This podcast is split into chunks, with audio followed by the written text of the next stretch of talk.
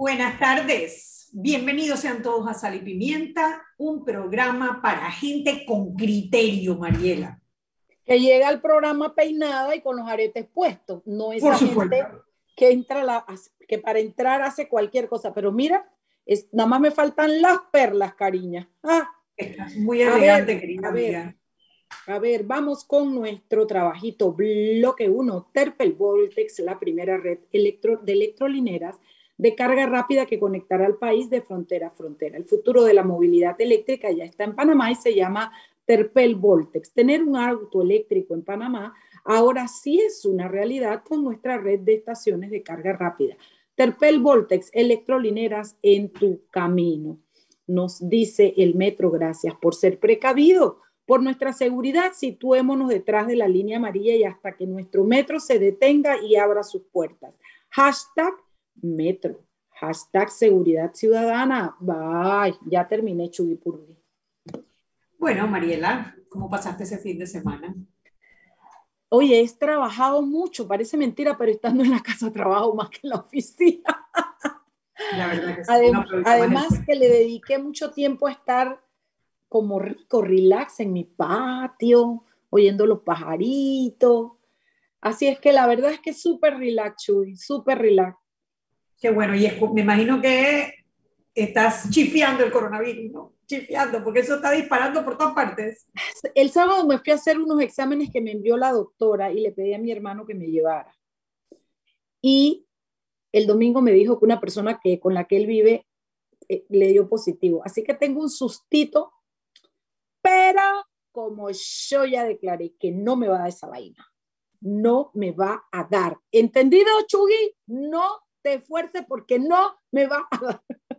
Ok, ya que tú... Yo estoy, yo estoy vacunadísima. Oye, allá nuestro pobre amigo Eric, que es el que está cogido en el COVID, hermano. Oye, lo picó el bicho, lo picó el bicho, sí señor. Pero bueno, gracias a Dios se siente bien, gracias a que estaba al día con sus vacunas, no ha tenido mayores contratiempos, pero sí, positivo, positivo. Y es verdad, es que está por todas partes, Mariela, por todas partes. O sea, nosotros todos los días sabemos de alguien nuevo que, que, le dio coronavirus eh, y seguimos chifiando, seguimos chifiando.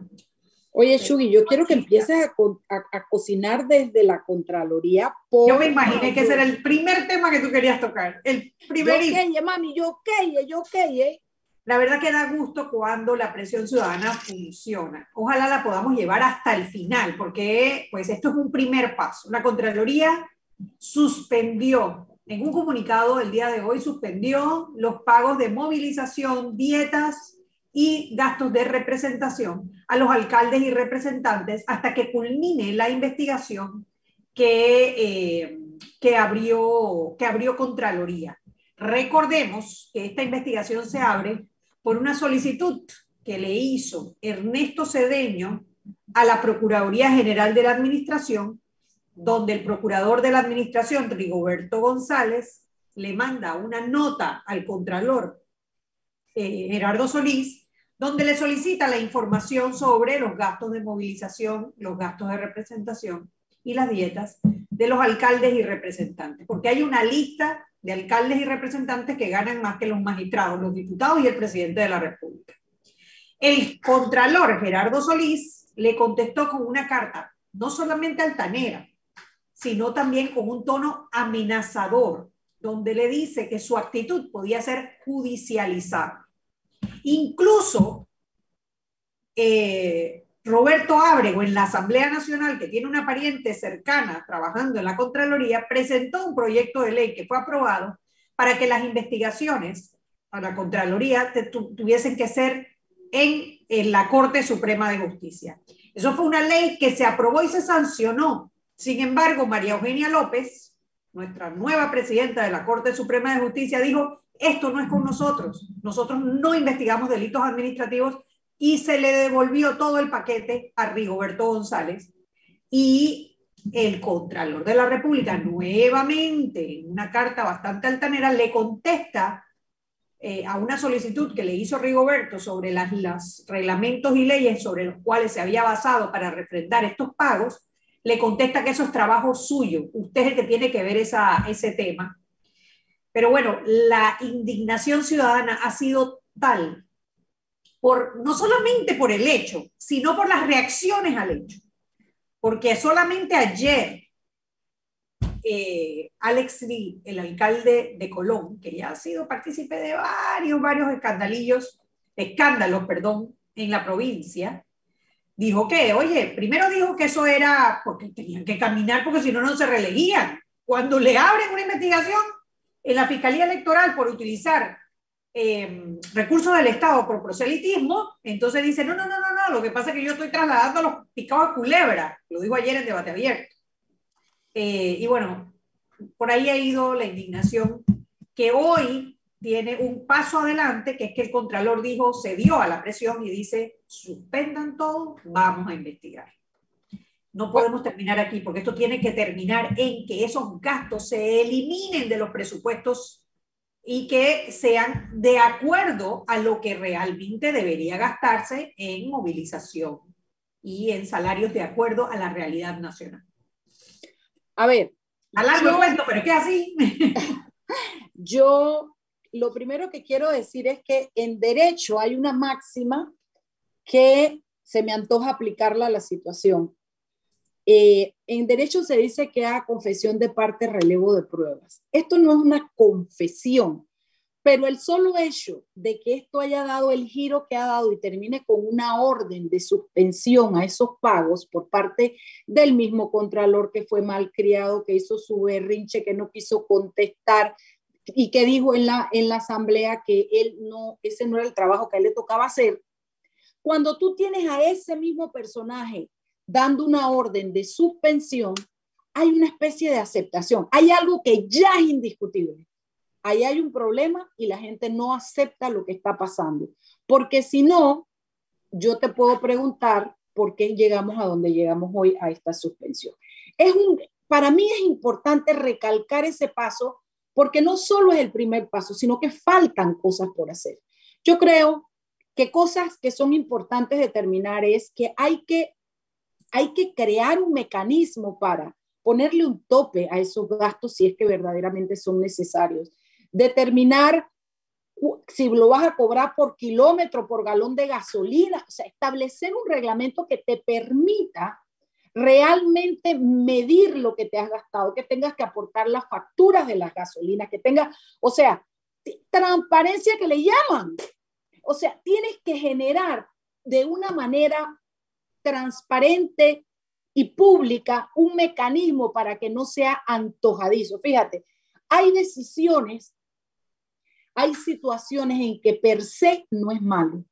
Lo que pasa es que cuando dejan la liberalidad de que sea el funcionario el que tome estas decisiones, hermano, cuando se trata de plata, huele a quemado. Entonces, cuando se trata de dinero, que tú me digas que 5 mil dólares para movilización y me digas primero que si no, no te redí, después que estás trasladando picados de culebra, o sea, esto es una cantinflada realmente es una cantinflada y este país lo está viviendo. Lo que pasa es que los funcionarios públicos y los funcionarios electos no están acostumbrados a que se les pida rendición de cuenta. Entonces se ponen bravos, asumen su arrogancia como lo ha hecho el, el, contralor y su locura como lo ha hecho el señor Lee. Digo locura porque justificar eso a través de que trasladan picado de culebra, eso y tres patines se parece se parece. Entonces, yo quisiera convocar a la ciudadanía a estar pendiente de esta situación y a no cejar en esta lucha, porque esto no es que ahora yo lo voy a suspender y dentro de X cantidad de tiempo te devuelvo toda la plata porque no encontré nada, no, no había ningún delito, legalmente todo estaba bien. Yo no quiero hablar de la legalidad, yo quiero hablar de la transparencia transparencia que se requiere. Quiero saber cuántos kilómetros recorrieron, cuánto se pagó en gasolina. Quiero saber qué personal, porque si tú tienes un personal nombrado, no puedes después pagarle porque se fue a, una parte de tu corregimiento o de, tu, sí, de tu corregimiento, de tu circuito. No, no es tan grande, no es un área nacional, es un circuito. ¿Cuántas veces como un trompo le tienes que dar la vuelta para justificar 5 mil dólares? Entonces, esa es la parte que sigue y esa parte va a depender del afán ciudadano, del seguimiento que se le dé, porque es el momento preciso para establecer medidas de transparencia y de control en el uso del dinero con estos señores que evidentemente piensan que es una piñata. Dixit. Bueno, aquí tenemos un radio escucha que quiere hacer una aclaración. Dice que más respeto con Tres Patines, que Tres Patines era un maleante honesto. Saludos a Álvaro, que está en sintonía de Sal y Pimienta. y que me acaba de mandar un video que, Álvaro, me acabas de mandar un video que yo no necesitaba ver. Yo no necesito ese video, no puede. Yo te voy a tener que poner un filtro porque me estás hiriendo los ojos con lo que me acaba de mandar y, digo, nada, nada, nada. Quiero ver si me lo mandó a mí. Por si acaso.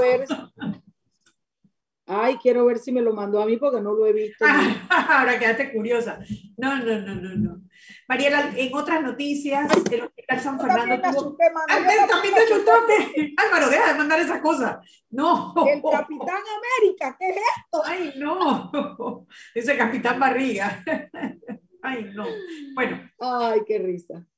la Clínica Hospital San Fernando tuvo que hacer una aclaración en un comunicado por un audio que está circulando por redes sociales en donde un hombre asegura que dos menores de edad fallecieron en ese nosocomio a causa de la vacunación. Ellos no solamente han hecho un comunicado, sino que además interpondrán una querella ante el Ministerio Público, cosa que esperamos que el Ministerio Público investigue con la diligencia que se necesita, porque sabemos que tienen la tecnología para encontrar a las personas que hacen este tipo de eh, atentados contra la seguridad. Yo, yo siento que cuando se trata del tema de salud pública, cuando se trata de temas de coronavirus y temas tan delicados como la vacunación de los niños, esto se tiene que tratar con muchísima prioridad. Mariela. Mira, es que en un momento tan crucial de la pandemia como el que tenemos, que tú gires ese tipo de noticias genera una reacción en el público que no ayuda a la situación, que genera temor, ansiedad en la gente, desconfianza. Además, te estás metiendo con una, con una, con una marca, te estás metiendo con un hospital que tiene décadas de existir en el país y lo estás involucrando como que la, la, vacuna tampoco es del hospital, la vacuna la trae el Ministerio de Salud. Entonces, cuando tú sumas una cosa y la otra y la otra, generas una situación que es innecesaria, que no apoya la situación y que además puede ser tildada de calumniosa. Entonces, ahora le toca a esa gente que dijo semejante cosa probar que los niños murieron por la vacuna. Pero además de todo eso, bueno, hasta ahí voy a llegar en este análisis de hoy, porque si esto pica y se extiende, hay otros elementos que prefiero eh, eh, evaluar o comentar después. Lo cierto es que no puedes pensar que te vas a meter con una marca como la del hospital, la clínica Hospital San Fernando y salir inmune si no, o, o, sin ningún problema si no tienes las pruebas para demostrar lo que has afirmado. Pero hay que tener en cuenta el dolor de esos padres si verdaderamente hay dos niños que han fallecido y hay que entender su dolor y su necesidad a lo mejor de encontrar un culpable, pero también tienen que entender la posición del hospital. Sí, bueno, y lo otro que vamos a analizar mañana es lo que está ocurriendo en Honduras. En Honduras han estirado la cantidad de diputados, se, se necesitaban 65 votos para ganar la presidencia, o sea, la mitad más uno, y uno, uno, un candidato encontró 79 votos y el otro candidato encontró 96 votos. Súmame ese trompo en la uña. Mañana vamos a hablar sobre lo que está ocurriendo en Honduras. Matemáticas tres patines, mana. En todos lados hay tres patines. Dice la noticia que es Redondo, que es el candidato de la nueva presidenta o la presidenta electa de Honduras, en la, en la lista de los 96 incluye suplentes. Así que, pero bueno, mañana nos enteraremos de todo el cuento de Honduras, vamos a analizar lo que está ocurriendo y bueno, eh, eh, ahora vamos a darle paso a el programa de hoy. El sábado se cumplieron 20 años de aprobada la ley de transparencia. La ley de transparencia fue aprobada en el 2002, hace 20 años, y fue en su momento, fue ejemplo para Latinoamérica. Había muchos países que no tenían un marco legal para el tema de la transparencia. 20 años después, todavía tenemos una buena ley de transparencia, que requiere mejoras seguramente, pero es una buena ley de transparencia. El problema está en el cumplimiento. Tenemos a dos personas, eh, muy, además muy duchas en el tema, Olga de Gualdía, de la Fundación para el Desarrollo de la Libertad Ciudadana, capítulo panameño de Transparencia Internacional, y a Guido Rodríguez, que en ese momento participó de la elaboración de la ley. Vamos a hacer una pausa comercial y al regreso vamos a entrar en, el, en el, la entrevista del día de hoy. Vámonos al cambio, Jimmy.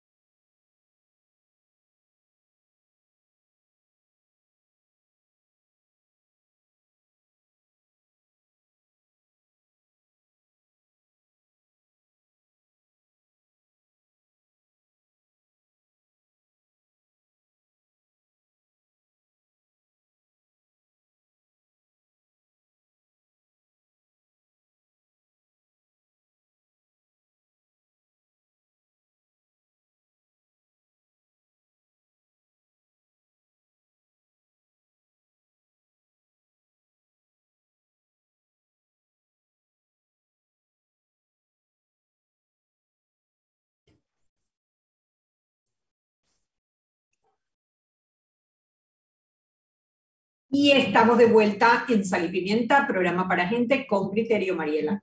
Gente que está facturando y que no puede tener una cosa y en la otra, pero que hace su mejor intento. Esa es la gente que tiene criterio. tú has sabido, tú sabes lo que es el tiempo de zafra, mana. No hay otro, es el de zafra. Es ahí donde se corta la caña. Ay, qué risa Dios. Terpel como aliado país y reafirmando su compromiso con la sostenibilidad, presenta Terpel Voltex, la primera red de electrolineras carga rápida en conectar a Panamá de frontera a frontera. Hoy es el principio de una historia de transformación. El futuro de la movilidad eléctrica ya está en Panamá y se llama Terpel Voltex, electrolineras en tu camino. Solo quiero decir antes de que entremos al programa que este programa a mí me parece importante que nuestros oyentes estén pendientes de él y logren información porque es un programa que va a guiar y va a hacer el recuento de cómo, cómo llegamos, dónde llegamos y dónde estamos. Y lo que hace falta para, para terminar, no, porque es una, es, una, es una senda que no termina nunca, pero tenemos dos personas que han sido actores de esta situación y que a mí me parece importante que el país conozca porque, a ver, dicen que solo es el hombre, el animal que se, se, tropieza dos veces con la misma piedra. Bueno, escuchemos dónde han estado las piedras. Chuy. Sí, bueno, ¿dónde han estado las piedras y cuáles son las herramientas que tenemos para mover esas piedras? Porque si hay algo que tiene esa ley de transparencia es que es una herramienta, no es una solución, es una herramienta que tenemos que si no la tuviéramos estaríamos, bueno, quién sabe cómo estaríamos. Como parte de las personas que participaron en sus inicios eh, de la presentación y posterior aprobación de esta ley de transparencia, está con nosotros Guido Rodríguez, quien en esos momentos trabajaba, si mal no recuerdo, en la Defensoría del Pueblo. Bienvenido, Guido. Muy buenas tardes. Eh, buenas tardes, María Lanet. Buenas tardes a Olga. Un honor compartir con ella este espacio. Eh, sí, efectivamente, yo, yo era en la época segundo adjunto del defensor del pueblo, Juan Antonio Tejada, y delegado especial para la libertad de expresión y el acceso a la información. Y en esa, en esa labor eh, me tocó la gestión apoyar la gestión de Juan Antonio para lograr la aprobación primero de la ley en la Asamblea y luego la, sanción, porque también una vez aprobada por, la Asamblea la ley, hubo una pausa larga del Ejecutivo que no vino a, reaccionar sino después de que se formó una presión ciudadana muy grande a raíz de dos escándalos. Uno, el escándalo de la ratificación de dos magistrados de la Corte Suprema de Justicia propuestos por el Ejecutivo, Winston Espadafora y Alberto Cigarruista, en donde hubo, según las denuncias de la época, eh, eh, maletinazos para torcer a tres diputados de la bancada del PRD. Y el otro escándalo, el que se suscitó unos días después, el, diputado o el legislador de aquella época, Tito blandiendo 6 mil dólares en efectivo, que en una conferencia de prensa señaló que le, habían, le había dado su partidario eh, Mateo Castillero como parte del soborno para que aprobaran el proyecto del CENIS. En medio de ese escándalo, se produce pues eh, la presión ciudadana, organizamos una, una cadena humana la Defensoría del Pueblo junto con el Movimiento Ciudadano Anticorrupción en la Avenida Balboa, movimiento del que Mariela participa, por cierto. Eh, y eh, en medio de toda la presión, entonces se, anunció la sanción de la ley de transparencia el día 22 de enero del 2002, que vino a ser la ley 6. Bueno, aprobada la ley, eh, comenzó entonces el proceso de implementarla y de ponerla en práctica. Y ahí comenzó a verse también los tropiezos que íbamos a tener quienes habíamos estado apoyando esa gestión. Vale la pena mencionar que... No, nada más quería recordar que eh, en el 2002 la presidenta era Mireya Moscoso. Sin embargo, la mayoría legislativa la tenía el Partido Revolucionario Democrático. Y por eso la, la bueno, para, por eso el, el, el tira y jala que hubo de supuestamente sobornar a algunos diputados para poder hacer la mayoría que necesitaban para poder pasar a lo que entonces eran los candidatos a magistrado por parte de la presidenta Moscoso, ¿no? Correcto. Entonces, eh, como antecedente inmediato, antes de la sanción y con manera de, demostrar, una vez, una vez eh, aprobada la ley por la Asamblea, el defensor del pueblo, Juan Antonio Tejada, primero dio la orden de publicar todos los gastos de la Defensoría del Pueblo en la página web. En lo que, en lo que armamos, para eso armamos una, una plataforma que vino a ser el, digámoslo así, el nido, el nicho de lo que luego fue el nodo de transparencia. Y luego de aprobar, eso fue en noviembre, antes de que se aprobara la ley. La ley se aprobó el 20 de diciembre, ¿no? Del 2001. Y el 10 de enero del 2002, eh, Juan Antonio Tejada la orden de publicar la planilla completa de la Defensoría, con, la, con los nombres, las cédulas y lo que, los emolumentos que recibíamos quienes trabajamos en la Defensoría. Eso, allá dentro de la Defensoría hubo un debate muy interesante, porque había quienes no estaban convencidos de eso. Incluso alguno llegó, alguno, que era abogado, llegó a decir que eso vulneraba su derecho a la intimidad. Sin embargo, nosotros estábamos eh, impulsando una agenda mucho más amplia, que era la agenda de adaptar los estándares internacionales en materia de libertad de expresión recomendados por la OEA desde octubre del año 2000 a, a, la legislación panameña. Entonces estábamos muy claros de que todo lo contrario, eso no vulneraba nada porque los servidores públicos está, están sometidos a un escrutinio y a una lupa diferente de un particular y también están sometidos a, una, a un umbral de defensa de su intimidad totalmente diferente, según plantean los propios estándares de la Comisión Interamericana de Derechos Humanos. La Defensoría del Pueblo es una institución nacional de defensa de los derechos humanos. Mal íbamos nosotros a promover la vulneración de un derecho protegido. Bueno, se publicó y esa, y esa publicación generó eh, reacciones muy importantes. Eso sumado a los escándalos, terminó con la aprobación de la ley. Pero bueno, vino la, la, la implementación. Comenzaron las instituciones del Estado a en la mayoría de los casos, a decir que ellos no podían entregar información porque la ley no había sido reglamentada a pesar de que la ley era suficiente, la ley era muy clara, una ley muy concisa, 29 artículos, con una claridad realmente notable. Esa ley la redactaron, entre otros, el doctor Rodrigo Noriega, junto con Fernando Berguido, eh, que era el, presidente en aquel, en aquel entonces del capítulo panameño de Transparencia Internacional.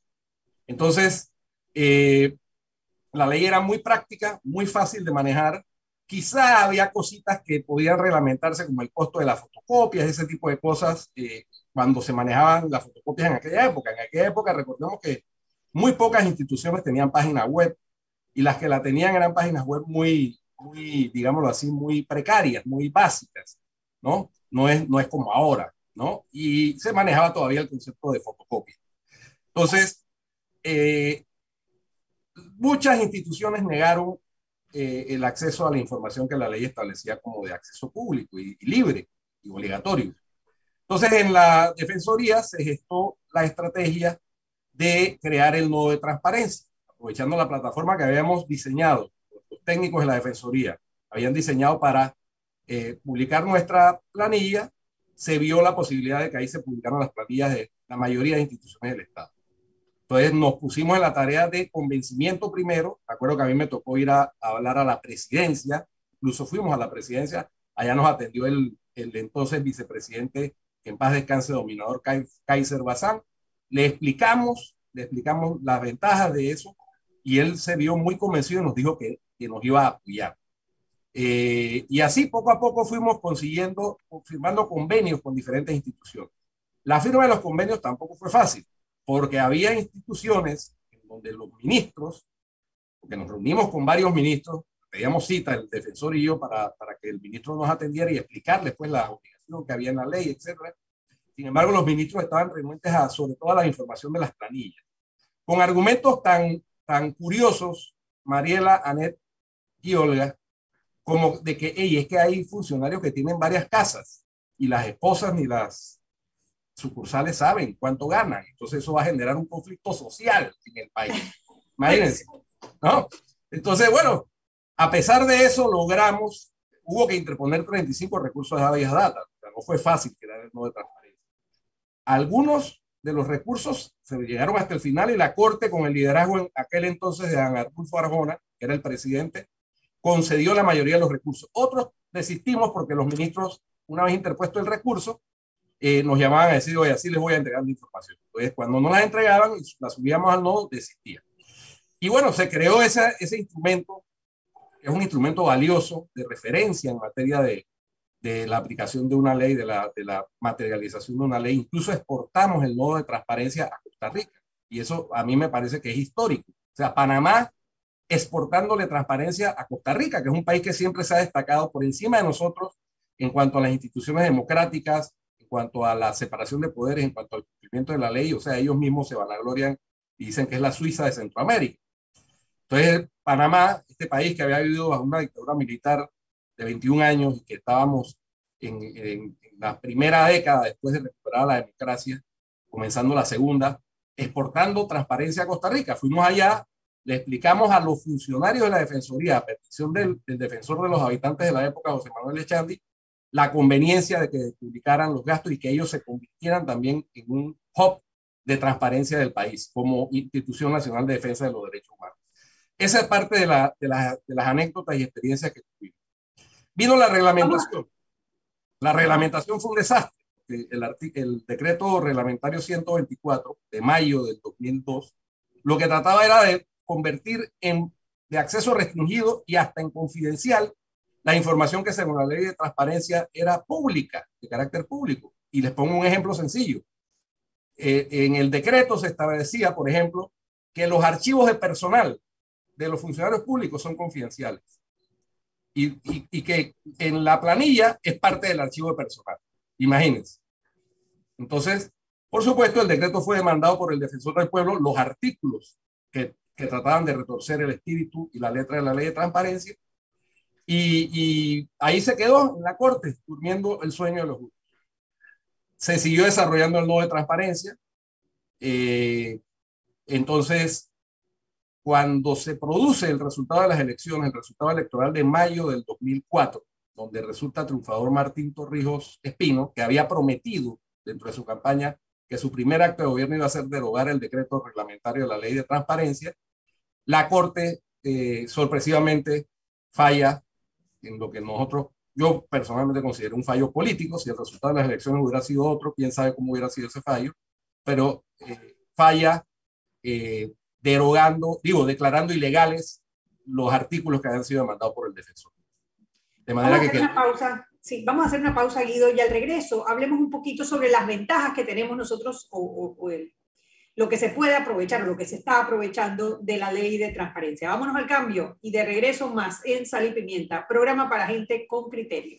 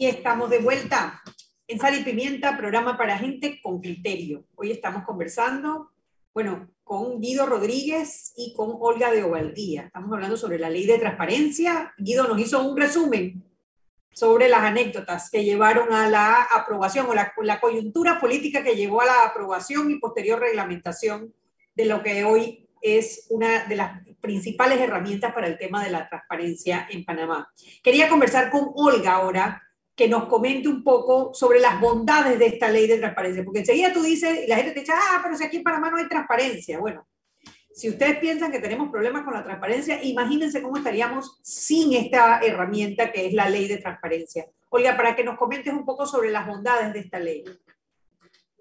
El micrófono, hay que abrir el micrófono. Estas cosas se pegan de Mariela, Olga, no te, no te preocupes. Buenas tardes. Es que también eh, eh, ahora en la oficina nos han abierto un, un lugarcito aquí al lado que estoy muy contenta que exista, pero ponen música toda la tarde, entonces, así que tengo ahí el, el, la música. Invítanos, invítanos. Sí, sí, sí, sí hay música, Mariana y yo estamos. Además tienen un playlist de que pifi a los 80, que bueno, me la sé toda. Ah, qué, qué, bueno, qué bueno que no sea reggaetón. Bueno, yo creo que ahí hubiéramos quedado hasta en el juez de paz, pero eh, Mira, es muy importante marcar la ley y estoy encantada escuchando a Guido, aparte de que para mí es un honor compartir con él cualquier espacio y eh, entender que lo que tenemos ahora es la acumulación de la lucha de muchas personas eh, y que la lucha se va relevando, en algunos casos las personas llegan nuevas, como es mi caso, de cierta manera, porque yo comienzo a trabajar en estos temas al entrar a la fundación hace unos años. Eh, pero hay un liderazgo que ha sido llevado por, por, una sección de la sociedad panameña que insiste, persiste y no desiste para conseguir la transparencia de parte del sector público. Yo creo que, que cuando hablamos de las bondades de la ley tenemos que entenderla. Efectivamente, me gustó mucho lo de la herramienta, que lo es. Y hay tres cosas que están contenidas dentro de la ley que además parecen ser lo mismo, pero no lo son, que son la transparencia en sí misma, la rendición de cuentas y el acceso a la información pública. El conjunto de esas tres acciones son los que hacen lo que tenemos hoy día por transparencia y también entender que efectivamente hace 20 años había un estándar y ahora hay otro. El estándar ha ido subiendo de lo que se entiende por la transparencia que nos debe el gobierno a la ciudadanía en los países y en América Latina inclusive tenemos eh, un nuevo estándar con la ley 2.0, la ley modelo 2.0 de la, eh, de la Organización de Estados Americanos sobre acceso a la información pública y transparencia. Es, es, no se puede exagerar, no se puede realmente eh, exagerar la importancia que tiene la ley. Las cosas que hemos logrado saber del manejo de los fondos públicos gracias a la ley y que efectivamente, además estoy encantada escuchando la historia, y que efectivamente em, ha sido a través de los accesos a la información pública y de los habeas data y de las demandas de constitucionalidad y de las, eh, de las acciones legales de muchos ciudadanos que hemos llegado a, vamos a decir, eh, pisos eh, donde entra el, el, acceso a la información pública como lo que es hoy día parte de los derechos fundamentales ciudadanos porque la ley pasa primero, pero luego entra la constitución, en la última reforma constitucional.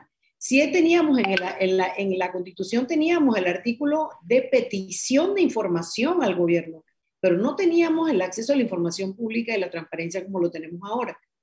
Dentro de las cosas que la ley nos ha traído es, primero, a lo largo de 20 años, ese largo proceso que además del nodo de transparencia que tuvo la eh, la Defensoría y lo tuvo hasta en realidad hasta hace muy poco. ¿ah?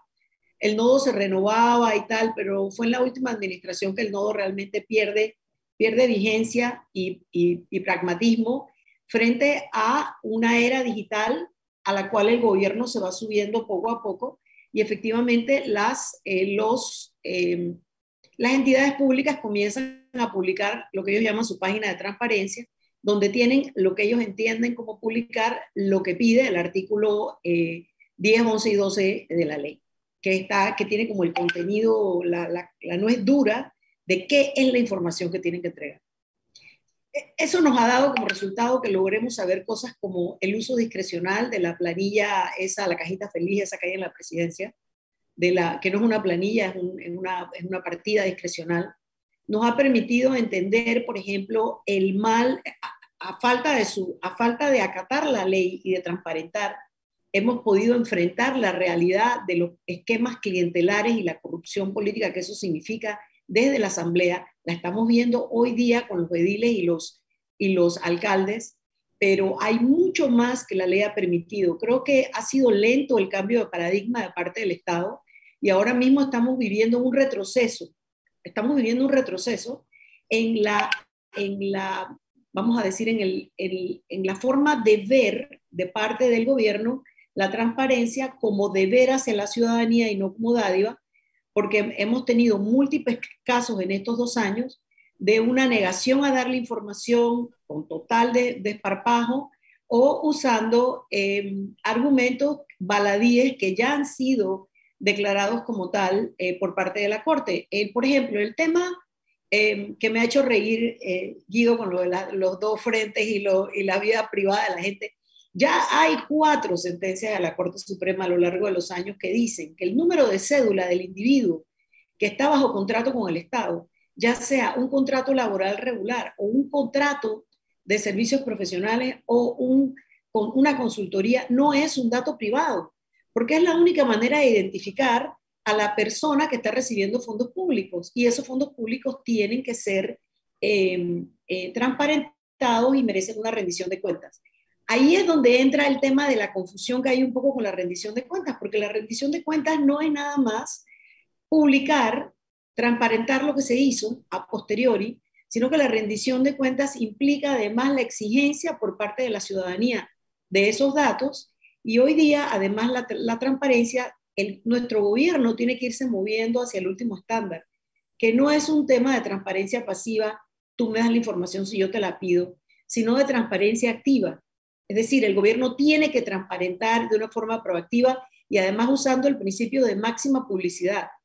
Es decir, publicar todos los documentos que pertenecen a la entidad, salvo aquellos que la propia ley tiene ahí como la, escotilla de escape en algunos, en algunos casos, que es la información restringida, pero que tampoco puede ser usada a diestra y siniestra como una forma para evitar dar una información que es de naturaleza pública esa información restringida, exactamente cuál es, o sea, cuál es lo que el gobierno sí puede decir, tú sabes que esto no te lo doy. Bueno, la ley tiene unos, la ley tiene unos, y déjame buscar mi, mi folletito de la ley, si me das un segundo. Y vamos a hacer algo, vamos a aprovechar que tienes que buscar el folleto, vamos a hacer una pausa y de regreso más en Sal y Pimienta, programa para gente con criterio.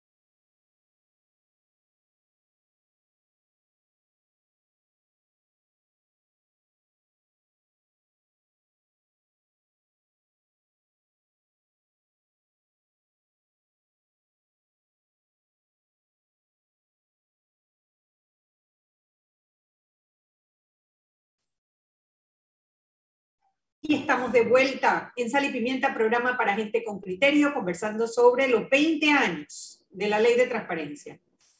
Sabemos que es una ley innovadora, o lo fue en su momento, en el 2002, que es una buena ley, que es una ley que nos ha permitido acceder a información que, eh, permite eh, la, lucha contra la corrupción. Ellos se escudan a veces en que hay es información que es confidencial. ¿Cuál es esa información que el gobierno puede decir, esta información no te la entrega? Creo que Guido puede conocer mejor que yo eh, por, su, por sus, eh, sus, distintos roles eh, destacados en el sector público y privado, las excepciones, pero en general uno puede hablar de excepciones que están relacionadas a las investigaciones judiciales y a las investigaciones, al, al, lo que, al secreto del debido proceso, que debe llevar la confidencialidad, perdón, del debido proceso. Ciertas negociaciones que son de carácter diplomática e inclusive de carácter comercial. Em, temas, por supuesto, de seguridad nacional, Em, y eh, algunas, de, algunas que son de, eh, de naturaleza de nuestros recursos, que son aquellas cosas que tienen un valor para las industrias extractivas, como los, eh, la existencia de yacimientos minerales y petrolíficos. Y em, en cuanto al Consejo de Gabinete específicamente, el numeral 8 del artículo 14, dice las, las actas, notas, archivos y otros registros o constancias de las discusiones o actividades del Consejo de Gabinete del presidente o vicepresidente de la República, con excepción de aquellas correspondientes a discusiones o actividades relacionadas con las aprobaciones de los contratos.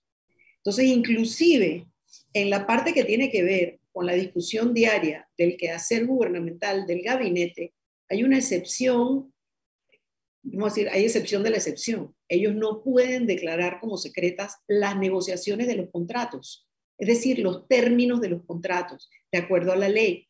Cosa que no, ¿por qué? Porque efectivamente lo que es público, lo que es de naturaleza pública, de acuerdo a la propia ley, es todo lo que tiene que ver con el uso de los recursos del Estado y recordando además cuál es la definición de transparencia de la propia ley.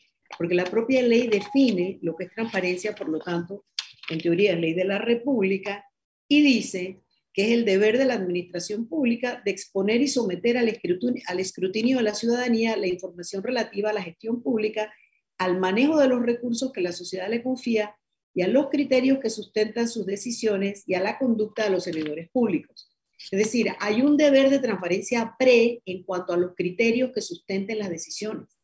Entonces, no es, eh, no es eh, muchas de las cosas, múltiples de las cosas que estamos viendo en estos, especialmente estos dos años bajo este estado de emergencia, eh, contradicen el tema del criterio pre que debe ser consultado y la propia ley además tiene unos mecanismos de consulta a la ciudadanía que no están siendo seguidos. Entonces, la ley sí tiene contenidos invaluables.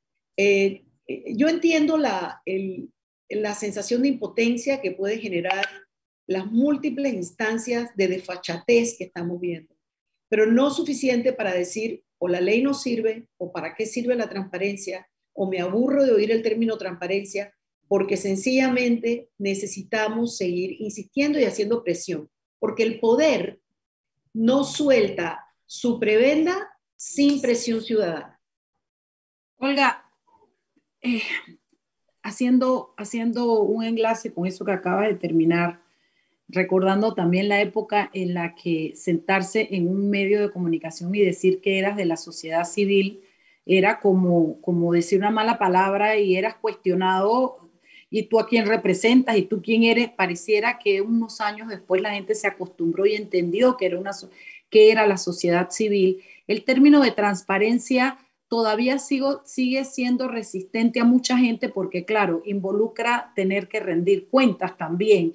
Entonces, esa parte yo la puedo entender. Yo, yo conozco todas las bondades que ha tenido esa ley y he sido testigo paulatinamente de los escándalos, de la información, cómo esto se amplió al periodismo, cómo, y la verdad es que ha sido una gran cosa para el país. No sé cómo estaríamos si no tuviéramos esta ley. Sin embargo, es importante que nos enfoquemos en el paso que sigue. Si tú desde la, me gustaría que me contestaras desde, y a Guido también, a los dos les haría esta pregunta, desde lo que hacen en este momento, ¿Qué sería lo inmediatamente necesario presionar y trabajar para enriquecer esta ley? para poder obtener algo. Digamos, yo sé que hay muchas cosas que se pueden hacer, pero esta sociedad en Panamá, ¿hacia dónde tiene que presionar y dirigirse para enriquecer la ley en este momento? Mira, hay, hay, bueno, de hecho nosotros en la Fundación publicamos el, viernes, eh, con, motivo de que el sábado era los 20 años de la ley, un comunicado que puedes ver en, en www.libertadciudadana.org, donde nosotros hacíamos un listado de los temas que realmente requieren actualización cuando haya el espacio para actualizar la ley, porque ojo, yo no sé ustedes, pero yo tendría pánico Totalmente. total no, ni terminaba la frase, ni terminaba la frase, ya mano, calla boca, calla boca. Sí, no, no, que, que, esta asamblea toque esa ley, eh, o sea, después de la experiencia que tuvimos con el proyecto de ley de previsibilidad en el periodo, periodo, pasado y en este, con, la, con las reformas a la Constitución, la verdad que a mí me aterra pensar que siquiera la toque. Claro, las reformas a la Constitución y el, el, las reformas al Código Electoral porque lo que queda claro es la vocación de ellos para mantener la opacidad del financiamiento de la política, que es un tema que requiere alta transparencia. Y, em, pero bueno, ya me haces la pregunta específica y, quiero poder darle paso a, Guido, pero mira, uno de los temas que parece, parecerá un poco etéreo, pero creo que es un piso importante, es declarar el acceso a la información pública como un derecho fundamental de los ciudadanos. O sea, ya para tener así, vamos a pararnos en el piso, en el piso eh, eh, filosófico y pragmático de que hoy los derechos humanos es realmente el, el bienestar del individuo y el colectivo bajo la teoría de los derechos humanos es realmente la única ideología que queda, vamos a decir por decirlo así, que queda frente a todas las demás. Además, lo que me preguntaba Mariela es importante porque tenemos ahora mismo que las fuerzas las fuerzas de la corrupción y del autoritarismo antidemocrático se están secuestrando el discurso anticorrupción y el discurso de la transparencia para promover el autoritarismo, la falta de democracia y quitar derechos civiles y ciudadanos, que es la diferencia de organizaciones no gubernamentales o sociedad civil, y sociedad civil todos los que no somos gobierno, todos, eh, de lo que hacemos este llamado, pero desde, desde la democracia, desde el imperio de la ley, desde el Estado de Derecho y contemplando los derechos de todos. El otro tema, hay muchos, hay una lista como de 14, pero yo creo que eh, uno de los temas más álidos en este momento en Panamá es deslindar realmente cuál es el alcance de la ley de protección de datos privados y la ley de transparencia porque la ley de protección eh, de datos privados nunca tuvo el espíritu de convertir en opaco eh, información que por su propia naturaleza es pública. Eh, y ahí estamos viendo múltiples entidades gubernamentales que citan esta ley para mantener en opacidad el uso discrecional de fondos. Claramente el caso, el caso de AMPIME, si lo han estado siguiendo, no tiene ninguna razón de ser que esos datos sean secretos y no haya ningún informe de la millonada de dinero que se ha ido distribuyendo a pymes, que si lo recibieron correctamente y hay un seguimiento, debe haber una rendición de cuentas, por ejemplo. Em, los tiempos de acceso a la información, que actualmente puede llegar hasta 60 días antes de que un funcionario conteste, eso debe acortarse a 10 o a 15 máximo y además sin, sin prórroga y además rápidamente a través de sistemas eh, eh, y de informática, de digitales, me, he tenido un flashback con lo de las fotocopias, Guido. Eh, eh, el tema, el, propio tema de la, de, la, de la materia o los temas que pueden aplicarse la excepción de lo que es em, información restringida. Allí hay que hacer varias cosas inmediatas, como por ejemplo que un solo funcionario de cualquier nivel pueda decir, esta información restringida no la doy. Y, y, solamente, y la ley dice que solamente con la declaración de, de ello es suficiente. Creo que ahí hay que revisar todos esos criterios y adicionalmente hay que extender la obligación de transparencia a todas las empresas público-privadas y también a las ONGs o a quienes sean que están recibiendo fondos públicos y los están ejecutando. Entonces, para mí, hay muchas, ya te digo, hay por lo menos 14. Sí, ya veo que hay una lista grande. La tenemos listada. Pero creo que esas cuatro harían un cambio radical hacia, hacia mejor transparencia. Yo anotaría, yo anotaría solo como, como colofón, que ya lo mencionó Olga, la ley modelo 2.0 eh, de la OEA y el, la nueva tendencia que es en los datos abiertos. Ah, abiertos sí, sí, en los, que ha estado trabajando. Ese es el tema. La big, data, estatal gubernamental que tiene que estar el acceso de los ciudadanos para ejercer adecuadamente la ciudadanía y de las empresas para facilitarles el trabajo empresarial. Eso es fundamental en estos tiempos. Ya eso de la fotocopia y, y la solicitud de información. La información tiene que estar disponible. Punto. La que es pública tiene que estar disponible. La que es de acceso restringido tiene que estar motivada la resolución. Y justificada. Para cada caso, porque no puede hacerse una restricción como la que hicieron en el Consejo de Gabinete, que todas las actas de los próximos 10 años. Eso no, eso no opera así, eso no está así en la ley. Eso, es, eso, eso deberían demandarlo por ilegal, esa resolución. Y la información de acceso confidencial, que es la que coincide con la ley de protección de datos privados porque son privados, pero la información pública no puede estar amparada por la ley de protección de datos, porque ahí no hay ninguna colisión de derechos. La que es pública es pública y se impone el derecho de la ciudadanía a tener acceso público a la información pública. Así que la excusa del director de AMPIME es muy barata. Y ni se diga la del Contralor, que, ha negado el acceso de la información de la auditoría de cumplimiento del contrato de Panama Ports, argumentando un reglamento de la Contraloría en 1997 que con la ley de transparencia del 2002 fue derogado, si es que ese reglamento establecía algo con respecto a la... Yo solo quiero decirle a los oyentes y a la ciudadanía, hay que seguir empujando, señores, esta carreta no avanza si no empujamos, no nos podemos subir a darle peso, hay que estar abajo empujando, empujando. Miren lo que está pasando hoy con el Contralor y los, y los gastos de movilización. Solamente una ciudadanía activada y empujando puede lograr todos esos cambios. Y con denuncia penal de por medio, no nos olvidemos. Así sea. No fue denunciado penalmente y a lo mejor lo que ha hecho es para evitar que la denuncia prospere en la Así mismo es, así mismo es.